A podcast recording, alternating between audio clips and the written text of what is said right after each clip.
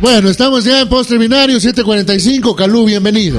El duro de la tecnología, un, un, joven, joven también, digámosle ya, para que no se, para que no se sienta mal. Bienvenido, Calú, a Cocodrilo Radio, tu programa. Gracias, Patricio. Buenos días. Eh, un gusto nuevamente compartir semana a semana este postre binario, que no es otra cosa que una comida apetecible para la gente que está con apetito de tecnología, pero en términos no informáticos, para el ciudadano común. Anoche, Patricio, tuvimos el cierre de la campaña electoral, ¿verdad? Totalmente, sí, tuvimos ya, eh, gracias a Dios, dicen, no se acabó también el tema. y tenemos el espacio de, de, meditación, Calú, ¿no? Donde lo hablamos, donde meditar es un poquito como hacer conciencia de lo que vamos a hacer en los próximos días y a quién vamos a elegir, Calú, ¿no? En este segmento de postre binario, hoy vamos a hablar justamente sobre eso, sobre eh, qué uso le han dado los candidatos al tema de tecnología, a la vida digital, a las redes sociales y a otros entornos más. A estos entornos digitales, cómo han ayudado o no, en algunos casos, a, apuntalar a, candidatos o a sujetos políticos, ¿no? Exactamente, entonces en todo este tiempo de campaña política. Ciertamente, pues ya estamos en ese silencio eh, de, reflexión, en ese silencio de, donde ya nos aprestamos a, votar este domingo en todo el país. Entonces, haciendo un breve resumen, yo quisiera nombrar, haciendo un análisis, eh, todos estos puntos que los candidatos han podido o no usar estas herramientas. En primer lugar, sí hemos visto de que eh, muchos de los candidatos han usado herramientas unidireccionales. ¿Qué significa eso? Que siguen parándose en un podio con un micrófono y solo hablan pero no conversan. Eh, el mundo de la web 2.0 es muy distinto al, al, al mundo 1.0, tiene otras reglas. En la web 2 lo que nos interesa es más conversar que escuchar, nos interesa más engancharnos con ese mensaje antes que estar solamente... Mm, eh, escuchando un tema de un, de un político o una propuesta. Entonces, desafortunadamente todavía vemos, no en todos los candidatos, ciertas herramientas unidireccionales, cierta actitud poco conversacional, con un marketing muy tradicional y desafortunadamente eso no ha contribuido mucho a dialogar propuestas, a, mm, abrir nuevos debates y nuevas eh, líneas de conversación. A veces también otro punto es de que los contenidos que se publican en los blogs de muchas campañas, de muchos partidos, son demasiado aburridos. La gente le interesa contenidos más frescos, le interesa esa actitud dialogante. Eh, a veces está orientado al mismo público del partido o coideario. Entonces, ¿eso de qué sirve? Porque no se orientan hacia un público más grande y solo dejan espacio a aquellas ideas propias del partido. Eso, eso pasa mucho, en, eh, como, como que trata Carlos uno de captar o, de ir solo a un segmento y la población es, eh, tiene varios segmentos, niños, jóvenes, amas de casa. pongamos el ejemplo de una radio, una radio X no la oye un segmento político, otra sí. Entonces como que tiene que hilvanar ideas para poder expandirse eh, y poder llegar a todo público, ¿no? La web es universal. Desafortunadamente ese concepto universal se reduce cuando el candidato se reduce únicamente a su entorno político que está afín a su pensamiento, a su movimiento. La idea de la web, en cambio, es mucho más amplia y por eso ciertamente pueden chocar esos dos enfoques. Por eso decía antes, hay que sacarse el chip de lo 1.0, del político 1.0 clásico y empezar a desarrollar. Eh, y, hablando de político 1.0, que tarimazo, ¿no? del típico tarimazo, de la típica salgamos con el carro a pitar, hagamos las caravanas, y un poco como que eh, eh, lo están utilizando hoy mucho, por ejemplo, el tema Twitter, ¿no? Ministros que responden twitters o mensajes de gente a nivel nacional. Esto agrada mucho a, las personas, eh, ¿no? Como quedarse un tiempito para estar respondiendo mensajes, ¿no? Aunque más adelante tendremos la visión de un experto que ya está con nosotros, sí, me quisiera adelantar diciendo que de todas maneras sí vemos una maduración en el, en el, ámbito conversacional en las redes sociales. O sea, aunque malo, malo en algunos temas, por lo menos tenemos ya alguna conversación. Qué malo que hubiera sido que teniendo esas herramientas no tuviéramos ese ambiente conversacional, sino únicamente información, o sea, información de una sola vía, unidireccional. Lo que tú comentas es cierto, pero afortunadamente ya empezamos a conversar en las redes sociales y por tanto ahí se quitan los intermediarios de la política y el ciudadano puede conversar directamente con muchas otras personas. De todas maneras, tú has puesto un ejemplo, que son las redes sociales. Pero yo, por ejemplo, me gustaría hablar de otros recursos que no se han usado en campaña. Y que a lo mejor ni los conocemos todavía, Carlos, ¿no? Uno de ellos es, por ejemplo, la wiki. Cuando decimos wiki siempre asociamos a la Wikipedia, aquel sitio donde nuestros hijos toman los contenidos para hacer los deberes y nos salvan a los padres de tenerles que explicar algunos temas. La Wikipedia es el ejemplo más clásico de lo que es una wiki. La wiki no es otra cosa que un sitio web construido simultáneamente por muchas personas en donde cada uno aporta algo que sabe. Todos sabemos algo, somos expertos en un tema. Imaginemos que esa especialidad nuestra la volcamos a la web aportando con contenidos y construyendo una sociedad del conocimiento. Esa es una wiki. La Wikipedia es una wiki orientado al ámbito general. Ahora imaginemos una wiki política, donde este diálogo y esta construcción política, no necesariamente partidista, ojo, haciendo la diferencia entre política y partidismo, Imaginemos que este, este concepto político lo vamos construyendo a través también de una wiki, donde todos aportamos lo mejor. No hemos visto, por lo menos yo, a lo mejor estoy equivocado, no hemos visto un ejemplo de una wiki consistente a nivel nacional. ¿Eso qué significa? De que el político le interesa su postura, pero en general, habrá excepciones, pero no le interesa construir algo consensuado a través de herramientas de tecnología, como por ejemplo una wiki donde todos vamos aportando. Eso es por poner otro ejemplo. Finalmente, también hay escaso eh, dominio de tecnología en muchos de los candidatos. Repito, con muy buenas excepciones, pero desafortunadamente los candidatos no llegan a un nivel, no hablo de especialidad técnica, no les pedimos a los candidatos que programen en un lenguaje de programación o levanten un servidor web. Les estamos pidiendo que entiendan un concepto de tecnología, porque si van a trabajar al frente de una entidad pública y no tienen conceptos mínimos de tecnología, repito, conceptos, no hablo de a nivel de programación, muy difícil eh, va a ser para el público, para los ciudadanos. Una, una pregunta, Carlos, que se me viene de lo que te oigo hablar. El tema de la web también no es que es el tema de solitario, ¿no? O sea, más bien como que involucra a programadores, a gente, o sea, a, formar equipos de trabajo para poder informar. De la misma manera que en el fútbol necesitamos un arquero que tape y no un delantero que tape, sino un delantero que haga goles. De la misma manera armamos equipos de liderazgo y dentro de ese equipo de liderazgo de trabajo también armamos equipos de tecnología. En el ámbito de tecnología tenemos gerentes de proyecto, tenemos programadores, analistas, gente, personas en el ámbito web, en, en otros ámbitos. Esos equipos, esos conceptos, desafortunadamente el candidato que llega a ganar, en la mayoría de las veces, no tiene una, una concepción completa, con excepciones, he dicho. Y el problema es de que se legisla, se trabaja, se sirve sin esos conceptos de tecnología, en donde la tecnología puede ser un gran aliado. Yo quisiera plantear algunas preguntas. Por ejemplo, ¿Qué, ¿qué, calidad de políticos o cómo va a impactar su desarrollo una vez que sean elegidos si no tienen esa visión de tecnología? Repito, no a nivel de eh, experticia de programación, sino a nivel global, a nivel de conceptos. Sí, sí, me, parece, por ejemplo, eh, hablemos de un municipio tema agua potable, donde cojas y de tu computadora man, señor, no tengo agua y te respondan inmediatamente y diga, señor, hay un daño en tal lado. O sea, es una forma de comunicación que se convertiría en una herramienta de servicio al cliente muy, muy, muy fuerte, inclusive individual, donde la gente estaría consciente, ¿no? Eso que tú has hablado es el típico ejemplo y muy bueno de lo que es un gobierno electrónico.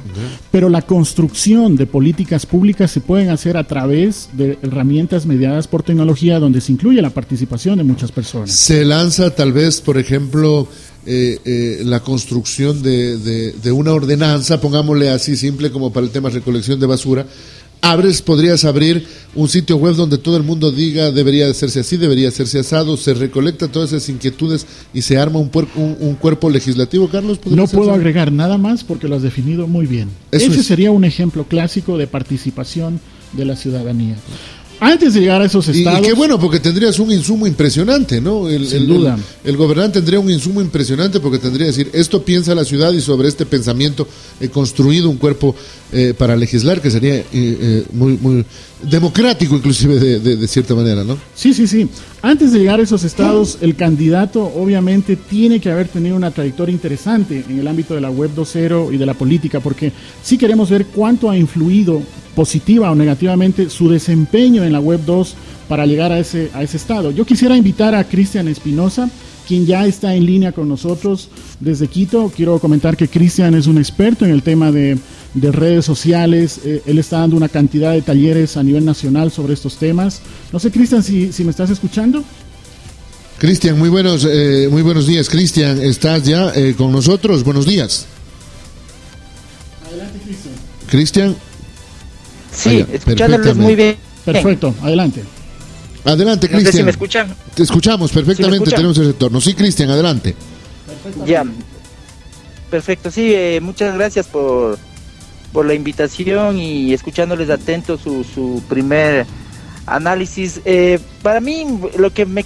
Si una cosa más bien, yo he estado pensando que hoy, más bien, lejos de que eh, para muchos haya termine la campaña, más bien para mí empieza una nueva campaña. es, esa, es esa campaña que que no esa, ese silencio electoral que no rige en las redes sociales, ¿no es cierto? Hablamos de más de 7 millones de ecuatorianos que no tienen veda. Y si algo va a pasar más bien en estos días es que empieza un nuevo tipo de campaña que antes no se lo veía y que ahora sí es mucho más patente como en ninguna otra eh, elecciones vimos y basta nada más que entremos a nuestro Facebook, a nuestro Twitter y, veamos si es que la campaña ha terminado. Cristian, una pregunta, una pregunta puntual que siempre ronda en estos temas. Cuando cuando un político, cuando es candidato, antes de ser elegido, tiene, un mayor, tiene una mayor participación en entornos sociales, tiene más seguidores en Twitter, conversa más en Facebook o en otras redes, ¿tiene más posibilidades de ganar? Tiene más posibilidades de llegar tal vez a ese público indeciso para mí. No, de ganar, yo creo que todavía nos falta, todavía, eh, estamos a todavía un porcentaje que, que todavía no, no, eh, digamos, es definitivo, ¿no es cierto? Ni, ni en Chile, por ejemplo, la, la, eh, todavía estuvimos en ese ámbito, pero sí de marcar agenda, por ejemplo, de marcar agenda en estos días a través de, de información que podría surgir en redes y que podría ser traducida en, en, en, en, medios tradicionales, que digamos que es una de las, de las maneras, ¿no? Tal vez, eh, ya, digo, de alguna manera llegar a ese, ese público tal vez todavía indeciso, pero de la manera como se le ha hecho definitivamente le veo difícil, ¿no? No creo que por campaña sucia, que ese delegado un poco de esta campaña, la campaña sucia 2.0 de entre comillas, es delegado de estas de esta campaña y no creo que por campaña sucia en redes, o sea, alguien, no sé, que me diga si cambió su voto porque vio un meme, un eh, no sé, un video en YouTube en contra y por eso decidió cambiar su voto. Sin embargo, en cambio, las cartas que circularon, fíjense cómo se hizo pensar a mucha gente, ¿no? Esas cartas donde realmente por fin se debatieron argumentos y se, y se, viralizaron de lado y lado, ¿no? Cartas desde eh, esta de Tania Hermida, de, de cartas de este señor Cueva a, a, favor y en contra, que en cambio ahí sí la gente se ha detenido a pensar argumentar y que era un poco lo que esperábamos en, estas, en esta campaña en redes sociales. Cristian, eh, guardando el silencio electoral, tomando en cuenta de que ahora mismo no podemos emitir ningún criterio a favor y en contra, ni siquiera nombrar algún candidato, ¿Tú crees que ha habido ejemplos positivos? Porque quizás mi intervención inicial fue como más pesimista, mmm, criticando mucho ah, el poco uso de tecnologías, pero también queremos darle el otro enfoque. ¿Tú crees que ha habido alguna...? Más bien te vi, más bien te vi optimista, porque... Imagínate si hubiese sido pesimista del todo. De verdad te vi más bien optimista porque tú comentaste de que al menos hay más gente dialogando entre las propias personas, ¿no? O sea, no es que los candidatos nos han propuesto conversar, es que las propias personas se han propuesto debatir. Estoy muy pero de acuerdo con eso. Pero ese, pero ese debate todavía ha sido muy polarizado. Eh, todavía también nos falta un poco más de, de hora de cultura, de ese de nivel de esa conversación, digamos, ¿no es cierto? Pero que, que, que tampoco los candidatos han ayudado mucho y desde la, desde la ciudadanía como eh, ha sido ha sido poco, ¿no? eh, pero digamos, claro, se ve ahora en la periferia, como digo yo, gente que está debatiendo y que eso antes nunca se veía desde, yo te digo en mi caso, mi timeline de, de, Facebook que básicamente es uh, familiar y amigos eh, eh, de gente de 16 años, tengo eh, parientes que están debatiendo sobre Quito, que si, eso antes no pasaba y se ve sus registros, eso es algo interesante que que no se ha sabido capitalizar todavía. Cristian, Patricio y, amigos que nos están escuchando, sí quisiera traer a colación otro tema y es de que la Asociación de Software Libre, que es una asociación de activistas que promueven el uso de software libre, han emitido una carta eh, donde preguntan a los candidatos a alcalde y a prefecto cuál va a ser su postura frente al uso de software libre. A, a todos los candidatos, antes de que alguno de ellos acceda a, al poder público, se emitió una carta y se, se, preguntó a todos a través de las redes sociales cuál es su postura. Desafortunadamente, a pesar del gran esfuerzo de la ASLE, pocos candidatos respondieron. Yo puedo conocer el caso puntual de Loja, me imagino que Cristian conocerás eh, en otros ámbitos. ¿Cómo tú ves, Cristian, el hecho de que si bien hay un activismo en la red, hay una ciudadanía que empieza a empoderarse de estos medios y los políticos como que todavía siguen planteando sus tesis, sus propuestas y, se dejan de lado estos temas? ¿Cómo, ¿Cómo tú lo ves sin ser pesimista ni optimista, sino más bien imparcial? Lo positivo definitivo es, como decimos justo, fíjate, estas cartas en este caso también Viera de Software, donde el ciudad un poco yo creo que muestra cuál es el, deber del ciudadano en una campaña, ¿no? Que es de exigir y que me, desde Loja también yo sí rescato que ustedes no en esta, no ha sido en esta campaña, sino ya desde otras campañas donde ustedes han empezado a exigir cuáles son las propuestas y que puntualicen los candidatos ciertos temas que ellos no lo quieren hacer y si están en redes pues para eso están. Eh, si están en redes eh, simplemente para verse al espejo, eh, eso no va a dar ningún resultado. O sea, ellos también tienen que entender eso, ¿no? ellos tienen que entender que, una campaña de ese tipo en redes sociales, como tú decías, unidireccional, pues no sé qué gana. O sea, mm, gana tal vez eso, eh, saber que ese, ese personaje no está dispuesto al diálogo. Eso es lo que él ganaría. Acabo de ver, Cristian, en tu, en tu timeline, el timeline es lo que vas publicando en tu cuenta en Twitter un tuit interesante que lo quisiera traer a la conversación textualmente dice eh, de que no se, ha, no se ha acabado la, la, veda electoral, porque más de 7 millones de usuarios, de ecuatorianos, tienen acceso a Facebook. Finalmente, Cristian, ¿qué hay detrás de eso que acabas de publicar? Dicho en simple. Eh, sí, lo que decía, ¿no? Que, que más bien lo que vamos a ver es, estos días van a ser bien fuertes. Ayer yo ya vi cosas duras que tampoco se veían, vi una cuenta de que de una de un vocero de una cámara eh, eh, mandando una encuesta que que obviamente fue polémica y, e interactuando gente del, gobierno y, un poco ahí más no debatiendo sino digamos ahí eh, entre ambos más bien una discusión de esas eh, nada propositivas en las cuales eh, por, el nivel de desinformación que puede haber hacer circular ese tipo de encuestas. Pero también vi del otro lado una fotografía, por ejemplo, descontextualizada, publicada también desde, desde voceros del, del gobierno que también eh, igual no, no, no dejan bien eh, de ninguno de los dos lados cuál es el, el, uso de esta campaña y que lo vamos a ver, insisto, en estos, en estos días que vienen y que creo que necesitamos enseñarle a la gente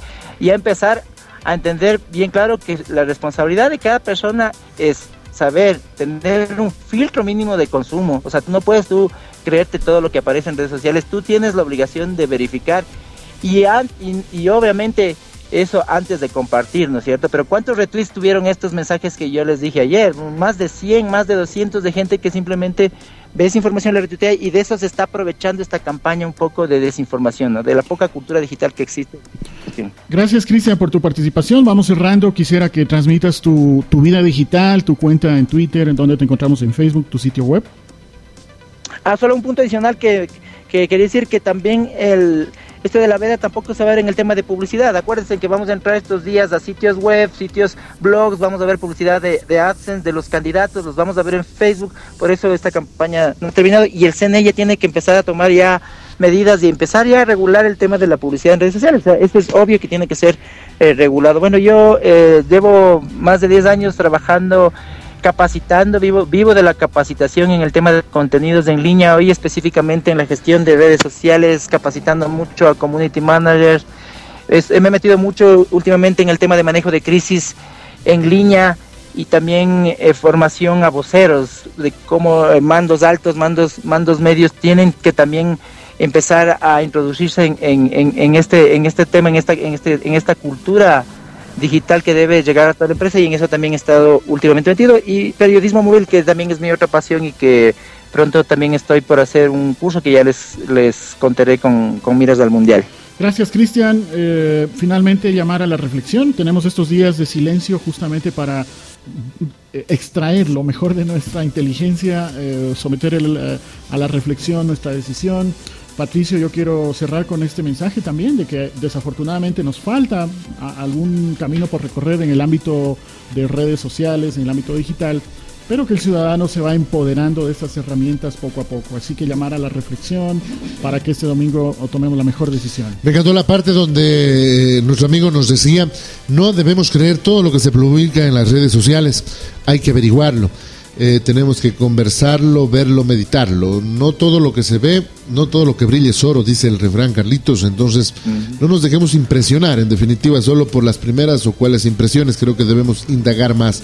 Muchas gracias, Carlos, por estar en Postre Binario. Este viernes, el próximo viernes, tendremos algo similar. Un adelanto, tal vez, Carlos. Recordar, sí, recordar que estamos en las redes sociales, eh, tanto en Twitter como en Facebook, con Postre Binario y también en el sitio web postrebinario.com, donde en minutos va a estar disponible este podcast. Agradecerte a ti, Patricio, por uh, tan excelente anfitrión y a Cristian que estaba en la línea. Muy buenos días y nos vemos. Muchas gracias el otro por esta entrevista. Gracias, Cristian. Muchas gracias a Cristian también en la eh, ciudad capital a través de las redes sociales. Cocodrilo Radio se conecta con el mundo, ¿no? Esto es la magia del tema y poco a poco la radio también irá subiendo a este tema. Gracias entonces, Carlitos. Será el próximo fin de semana.